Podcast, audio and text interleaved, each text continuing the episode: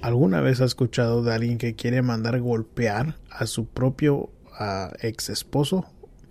Bueno, eso le pasa a Edna. Vamos a hablar sobre el caso de ella y muchos más en este programa. Empezamos. Curando amores, sanando corazones.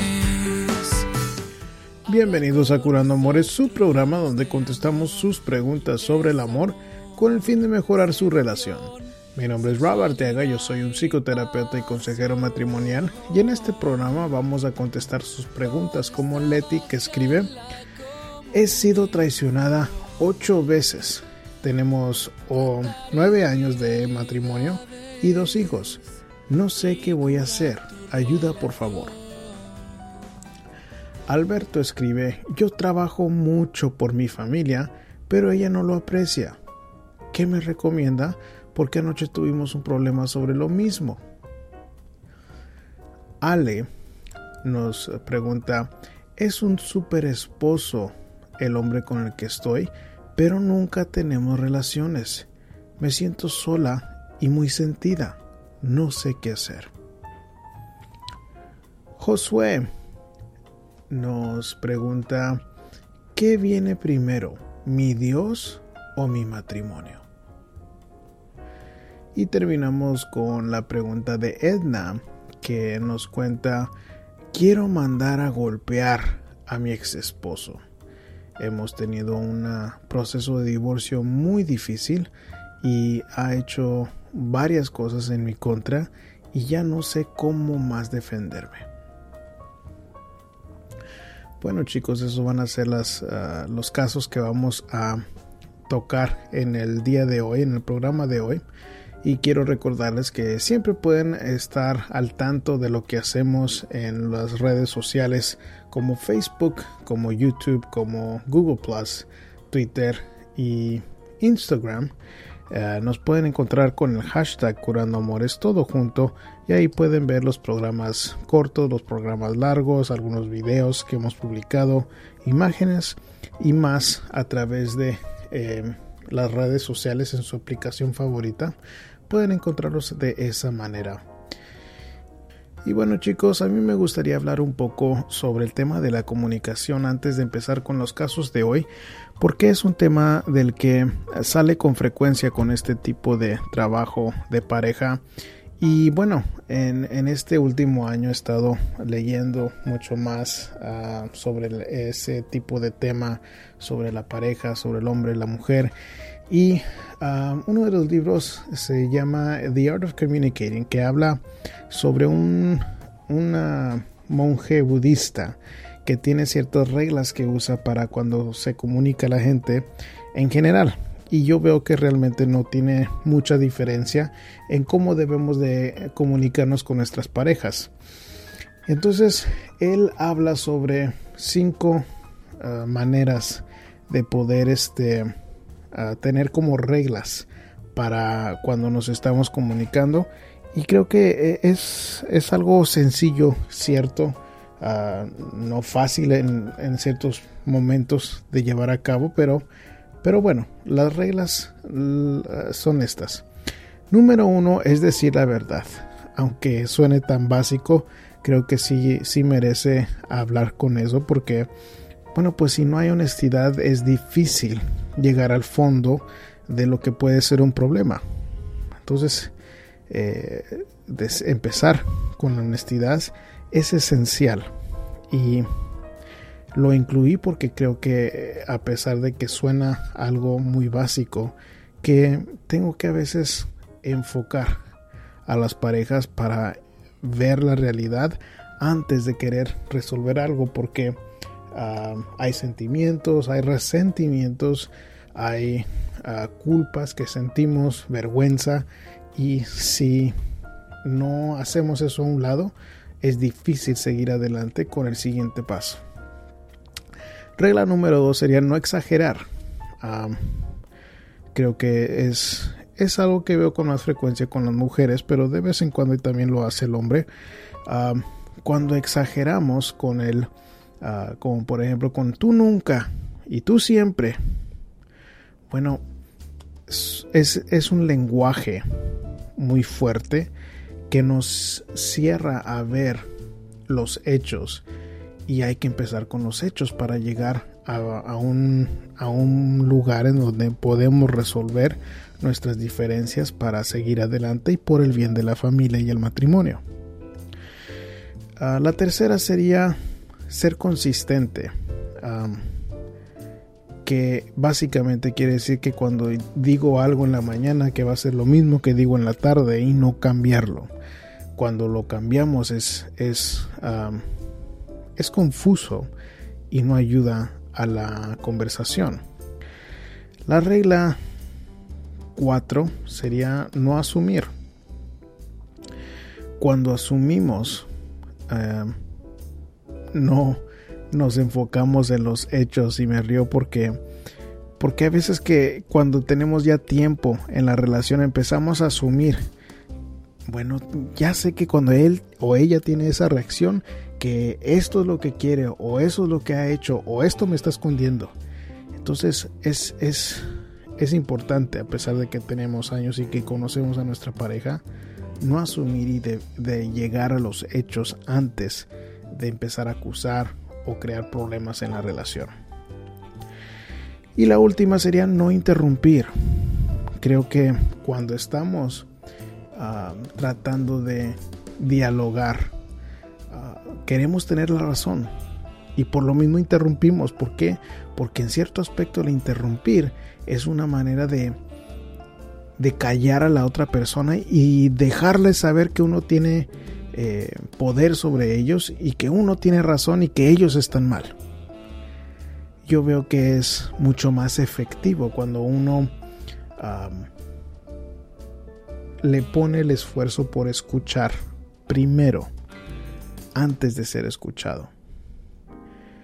¿Por qué? Porque cuando mi pareja ve el esfuerzo que yo le pongo para escuchar y entenderla y hacer preguntas sobre lo que ella realmente piensa y siente, eso le da muchas más ganas a mi pareja hacer lo mismo conmigo. Entonces esa sería la, la quinta regla que tiene este monje. Y tiene más, pero creo que esas son las más eh, prácticas que podemos usar para la pareja en cómo manejamos la comunicación en el matrimonio. Y bueno, empecemos con los casos de esta semana, como Leti, que nos escribe. Hola, soy Leti y yo estoy en una relación de nueve años, de las cuales fui traicionada ocho veces y tengo dos hermosos hijos. No sé qué voy a hacer. Ayuda, por favor. Bueno, Leti, yo tampoco sé lo que vas a hacer. Y yo no puedo decidir por ti lo que debes de hacer. Y lo que sí te puedo decir es de que si llevan nueve años juntos y fuiste traicionada ocho veces, que esto no es nada nuevo y me pregunto por qué ahora estás quejándote de las traiciones. Y no digo eso por ser cruel, sino lo digo porque si son ocho, pues tuvieron que ocurrir una, dos o hasta tres desde hace mucho tiempo. Y entonces, si tú pudiste ver que este hombre no era fiel, que no te respetaba, que no respetaba los votos matrimoniales, y no tuviste uno pero dos hijos con él. Bueno, ahora tienes que pensar de que después de hacer dos hijos con este hombre, y ahora para destruir la familia, que sería la última decisión que yo recomiendo, es algo sumamente grave. ¿Por qué? Porque sin el padre de, de los hijos vas a tener que batallar económicamente, vas a tener que batallar con la conducta de los hijos. los hijos también tienden a experimentar con drogas, con sexo, no terminar la escuela cuando no está el papá. En el peor de casos, si tú decides no estar con este hombre. Entonces, al menos de que haya abuso verbal o abuso físico, no te puedo recomendar que lo dejes. Y dudo mucho que vaya a cambiar. Y no hay nada que puedas hacer para que este hombre cambie. Ya sabías que era así. Y a pesar de eso tuviste no uno, pero dos hijos con este hombre. Entonces, si tomaste estas decisiones equivocadas, la obligación como madre toma prioridad, el bienestar de los hijos toma prioridad sobre tu felicidad, sobre tu bienestar en la relación. Bueno, no tu bienestar, porque si tu bienestar ah, corporal o psicológico se compromete, ahí pudiera justificar de que te salieras de la relación, pero eso también implica otros problemas como los que te, te nombré de los hijos. Pero lo único que te puedo decir es de que si no hay ese abuso, es de que lo que es mejor para los hijos es de que ustedes estén bajo el mismo techo. Y si no puedes llevarte bien con este hombre, mínimo es ser amable con él. Porque traer más problemas a esta situación difícil no es recomendable por tus hijos. Y yo entiendo que eso es algo sumamente difícil, pero hay pocas opciones porque la familia es lo más importante. Alberto pregunta, yo tengo tres años con mi propio taller en donde hago carpintería, donde saco para mantener a, mi familia. Mi motivación principal son ellos.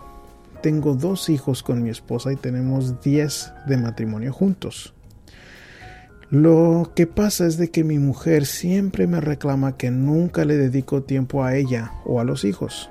No sé qué más hacer si me la paso metido en el taller con tal de que mis hijos y ella estén bien.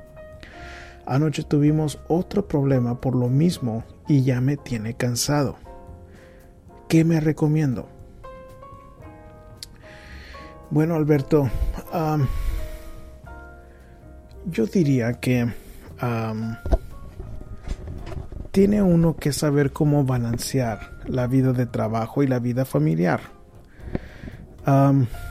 entiendo que cuando uno tiene su propio negocio, que es una persona sumamente trabajadora y sumamente entregada a su trabajo. Y de que tú estés echándole ganas a tu trabajo es algo sumamente positivo. Pero si el que le eches ganas a tu trabajo compromete el tiempo con tu familia, eso suena como una falta de balance en cómo manejas tu tiempo. Es decir, que ah, muchas mujeres prefieren que uno no gane tanto dinero mientras la relación entre ustedes estén bien. Incluso el 70% de, de mujeres preferirían pasar un mal rato financiero en lugar de tener distancia en el matrimonio. Y creo que eso tiene que ver con uno como hombre que ve su papel de proveedor y muchas veces exagera. Y tenemos esta actitud como que, bueno, pues ¿qué más quiere de mí? Pues lo que quiere es tu tiempo, es de que platiquen, de que se rían, de que convivan como familia, como pareja. Y yo te diría que en casos como el tuyo, yo he visto que uno como hombre cuando le pone el 25% del esfuerzo en complacer a la mujer, normalmente ve mucho más esfuerzo de parte de la mujer. ve como, bueno, yo lo he comparado como con el 75% más de esfuerzo de la mujer. ¿Por qué? Porque que la mujer vea que uno salga más temprano del trabajo, que uno esté pensando en qué vamos a hacer con la familia este fin de semana, qué voy a hacer con mi mujer X día. Ese esfuerzo vale mucho. Le da a la mujer la seguridad de que uno como hombre está pensando en ella y la familia.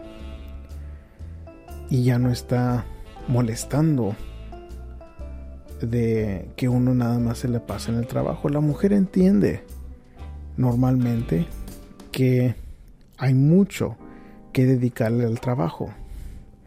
Pero si eso viene a costo de, del tiempo que debemos de convivir, eso sí es un problema.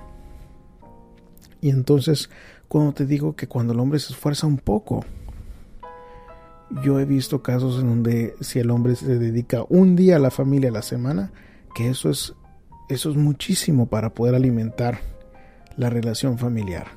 Y eso vale la pena. Y yo diría que no, no nada más le pongas el 25, pero pon el 100% para saber cómo cumplir con tus deberes de trabajo y para dedicarle a, tu familia, porque si dices que tu, tu motivación son ellos, no lo estás demostrando metido en el taller. Eso sería lo que te recomendaría. Muy bien, Ale nos cuenta, hola, a mí me pasa que mi esposo me trata muy bien. Se preocupa mucho por mí y siempre me abraza y me dice que me quiere y me ama. Pero estoy confundida porque hace mucho que no tenemos relaciones. No entiendo. La verdad me siento sola y estoy muy sentida y no sé qué hacer. Uy, Ale, bueno, creo que eh, no es normal lo que está sucediendo. ¿Por qué? Porque, bueno, para empezar, aparte de que no estén teniendo relaciones, creo que la reacción emocional que tienes hay que saber cómo controlarla porque lo estás tomando personal. Eh, y digo eso porque dices me siento sola, muy sentida. Y entonces tienes que ver las cosas con un ojo más aterrizado en el aspecto de que si este es un hombre que te trata muy bien, según me escribes, se preocupa mucho por ti, te abraza, te dice que te quiere y te ama. Bueno, eso para mí no suena como un hombre que te está haciendo infiel. Entonces, si no te está haciendo infiel, ¿cuál puede ser el problema? Bueno, te diré que uno como hombre tiene una ansiedad de tener complacida a su mujer. Entonces, es muy posible de que él tenga algún tipo de ansiedad en volver a complacerte. Es decir, que yo he visto en, casos en donde uno como que tiene miedo en quedarle mal a la mujer, en no ser un buen amante, en no poder darle un orgasmo. Como que uno es menos hombre por eso. Eso también mm, me da a entender de que es posible que también haya un problema físico. O sea que puede haber alguna razón médica por cual no esté funcionando su cuerpo en el rato donde haya relaciones y que tiene vergüenza en sacar el tema. Entonces, yo lo que te recomiendo es que estés bien dulce, bien tranquila cuando saques este tema con tu esposo. Lo peor que afecta a las relaciones y más para el hombre es ansiedad o presión. Entonces, yo, yo hablaría con él ah, de una manera muy delicada. Yo también estaría tratando de aconsejarte que, que hagas lo posible para verte atractiva, para vestirte con algo provocativo, para tratar de iniciar algún tipo de relación con él, a ver cómo reacciona, porque eso en general le gusta al hombre. Igual, háblale sobre lo que sientes. Háblale sobre lo que sientes y eso es mucho más recomendable de, de estar molesta o sentida. Bueno, de, de agregar presión amenazando su hombría. Y te digo eso porque en muchos casos puede suceder de que la mujer le quiera reclamar al hombre y eso sería más contraproductivo. Así que háblale sobre cómo te sientes confundida, cómo te sientes sola. Porque si es un hombre que te respeta y te ama, va a querer ver la manera de complacerte. Y tal vez un buen lugar en donde empezar sería a través de un médico para saber si hay algo que le esté afectando a él que se pueda tratar. Josué nos pregunta, hola, nosotros tenemos un matrimonio de 25 años. Siempre hemos asistido a la iglesia y puedo decir que somos ah, felizmente casados. Una duda que tengo es de que en la iglesia nos dicen que debemos de poner primero a nuestro Dios y luego a nuestra familia. Pero también he escuchado que algunos sacerdotes mandan a personas a su casa porque dicen que deben de asegurar que sus familias estén cuidadas en lugar de estar tanto tiempo en la iglesia. Me interesa tu punto de vista para saber cómo ves tú en la orden de prioridades. ¿Primero debe venir Dios o mi matrimonio? Bueno, Josué, ah, yo de la manera que veo la religión, es que eh, la religión sirve para darnos valores y principios. Ah, yo me crié católico y bueno, yo diría que cuando uno pone primero a su familia, eso es lo que nos enseña la escritura, la Biblia. De mi punto de vista, poner a la, familia primero o al matrimonio primero es lo que a lo que se refieren cuando dicen los sacerdotes que tú comentas que mandan a la gente a su casa para asegurarse que están cuidando de su familia. Entonces, en cierto aspecto yo diría que poner a su matrimonio primero es una manera de también honrar a Dios. Ahora, eso, ¿qué quiere decir en términos prácticos? Bueno, que si uno está pasando tanto tiempo en la iglesia que descuida a su familia, esa es una manera de poner primero a Dios que a su familia y no creo que eso concuerda con las enseñanzas de la iglesia. Que uno ah, nos, nos, uno tiene el deber de, de, cuidar a la familia, que estén bien servidos, uno como hombre cuidando los deberes de, del hombre y la mujer los de la mujer. Ahora creo que hay más diferencia en lo que quiere decir los deberes de los hombres y de las mujeres, pero, pero de mi punto de vista poner primero a la familia es lo que, lo que yo interpreto que nos enseña Dios.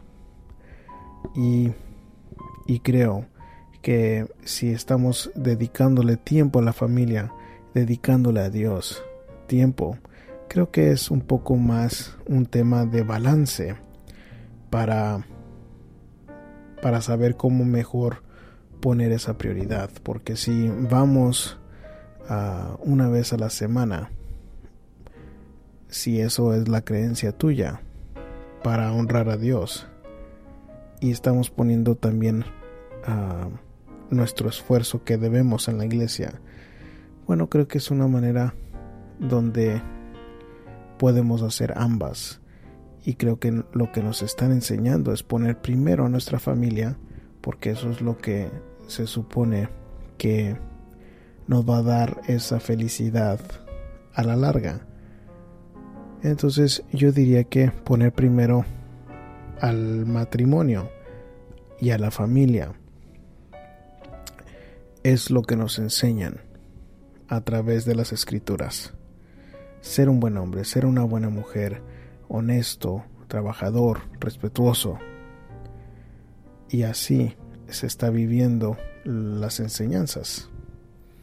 Eso es mi, punto de vista, que, que poner primero a la familia o al matrimonio es lo que nos están enseñando. ¿Y qué tal si terminamos con la pregunta de Edna, que nos dice, buenas tardes, tuve un matrimonio que duró seis años y el noviembre pasado empezamos el proceso del divorcio. Yo le fui infiel y sé que fue algo equivocado de mi parte, pero él se, se la pasaba mucho tiempo fuera de la casa y yo caí en tentación. Bueno, el proceso de divorcio ha sido sumamente difícil. Él me, ha hecho la vida imposible a través de los abogados, me amenaza con quitarme a mis hijos y me ha levantado falsos con respecto al maltrato de mis hijos Incluso fue investigada y no encontraron ningún tipo de abuso hacia ellos. Aparte, él no cubre los gastos que le corresponden legalmente y me ha humillado con mis amistades y mi familia. Yo he tratado de hacer todo por la paz ah, después de mi error, pero este hombre no me deja. Un amigo me ofreció golpearlo con el fin de defenderme y enseñarle una buena lección. La parte decente de mí me dice que no lo haga, pero luego sale con otra tontería para molestarme. ¿Qué hago? Bueno, Edna, ah, yo, como le digo a mucha gente, siempre trato de guiar a la persona para que haga lo que es ah, moral y correcto nunca te pudiera recomendar que hicieras algo ilegal o inmoral. Entonces, yo veo que en este tipo de casos la mujer no no hace cosas como llamarle a la policía cuando el hombre está acosando o hasta golpeándola con el fin de no perjudicar a su ex marido. Y creo que ese es el error que muchas mujeres tienen en común en, la situación similar a la tuya. Y yo te diría que cuando están echándonos fuego, hay que pelear fuego con fuego. Y yo estuviera analizando si te tuviera aquí en mi oficina, si acaso estás usando todos los métodos ah, morales y legales para defenderte. En otras palabras, si te están mandando mensajes ah, amenazantes, si te están ah, llegando a tu puerta para acosar, ah, acosarte a ti o, o, X, lo que esté sucediendo, si tú no has llamado a la policía, si tú sigues queriendo sin perjudicarlo, bueno, eso es primordialmente lo que te aconsejo de que hay que pelear fuego con fuego. Y si tomamos ese tipo de ah, pensamiento en lo que me estás describiendo aquí, no te recomendaría de que le sigas el juego a este amigo porque sería algo inmoral, sería algo ilegal y el peor de caso es de que si de alguna manera llega a ligarse un, una golpiza hacia ti, los que van a salir afectados van a ser tus hijos y eso sería sumamente lamentable.